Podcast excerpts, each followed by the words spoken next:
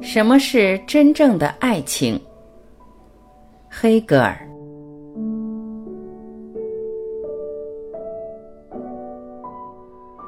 真正的结合，真正的爱，只出现于有生命的存在中。这些有生命的存在具有同等的力量，并彼此相互承认对方是有生命的，没有一方对对方说来是死的。这样的真正的爱排除了一切对立。爱不是理智，理智的联系总是让杂多仍然是杂多，理智的统一本身仍然是对立物。爱也不是理性，理性的规定总是与被规定者完全相对立的。爱既不限制他物，也不为他物所限制。它绝不是有限的东西。爱是一种情感，但它不是一个个别的情感。一个个别的情感只是生命的一部分，而不是整个生命。表现在个别情感中的生命，力图破除它的限制，向前推进，直至消散在各式各样的情感中。以便在这种多样性的群体中获得自己的满足，但在爱中，全体并不是包含着这许多特殊的分离的情感之总和。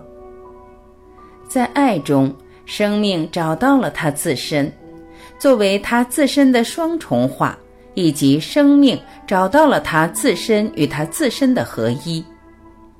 由于爱是对有生命之物的一种直感，所以要区别有爱情的人们，只在于他们是有死的，只在于他们想到死别的可能性，而不在于他们以为在现实中自己是分离开者，或者以为现实的东西只是可能的东西与存在的结合。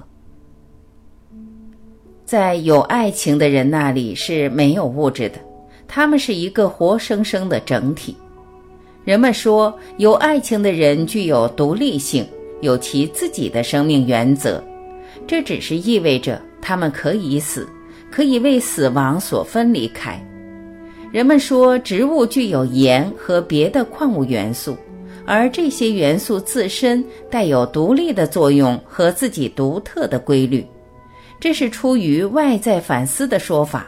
其实这只是意味着，植物是可以腐烂的，但是爱甚至要力图取消情人作为情人与情人作为动物机体之间的这种差别，取消单纯死别的可能性，甚至力图使有死者与永恒不死相联系。如果情人之中的可分离的成分。在他们进入完全结合以前，还保留某些自己特有的东西，就会使他们处于困境。这里就发生一种对抗，即存在于完全现身唯一可能的对立的取消，即结合中的对立的取消与还保留着的独立性之间的对抗。前者完全现身，感觉得受到后者保留着的独立性的阻碍。爱情不容许还有分离物，还有私有财产。爱情对于这种保持个体性或独立性的愤怒，就是羞耻。羞耻不是有死的肉体的一种感动，不是人自由保持其自身、自由持续其存在的表现。一个忠于爱情的灵魂，在受到一种无有爱情的攻击时。他本身当然感受到这种敌意的侵辱，他的羞耻将会变成愤怒。这种愤怒现在只志在于保卫自己的财产和权利。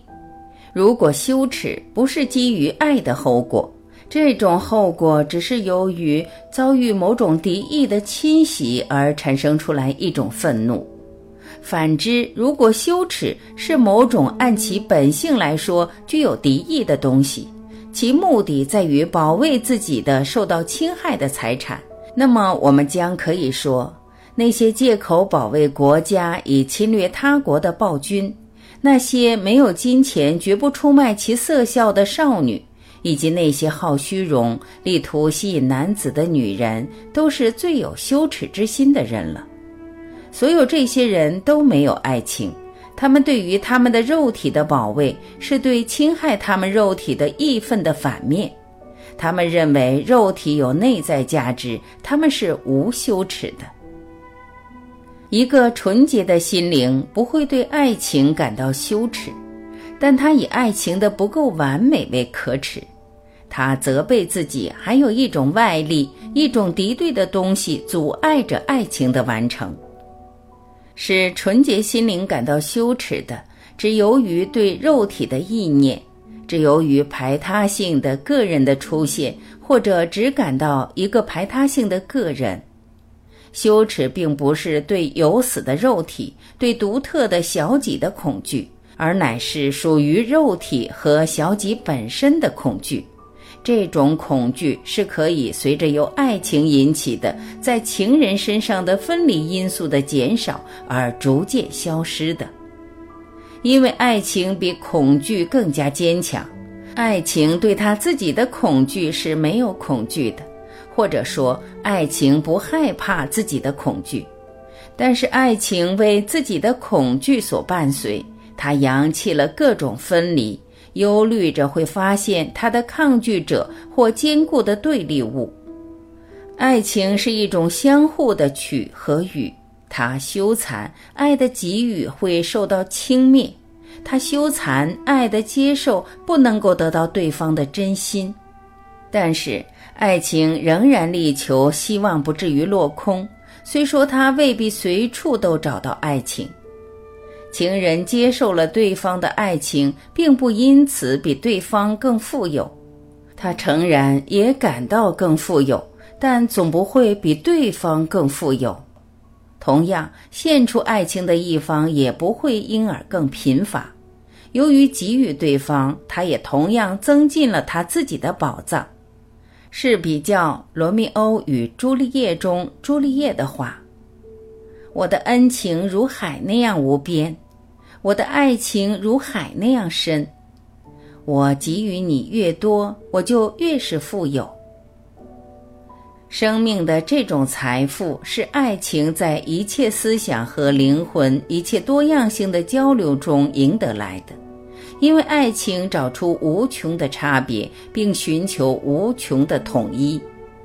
爱情转向无穷多样性的大自然，以求在自然的每一生命中去吸取爱情的养料。每个人身上最独特的东西，在情人的接触和交感里结合成为一体，直到分离的自我的意识消失了，情人间的一切差别被扬弃了。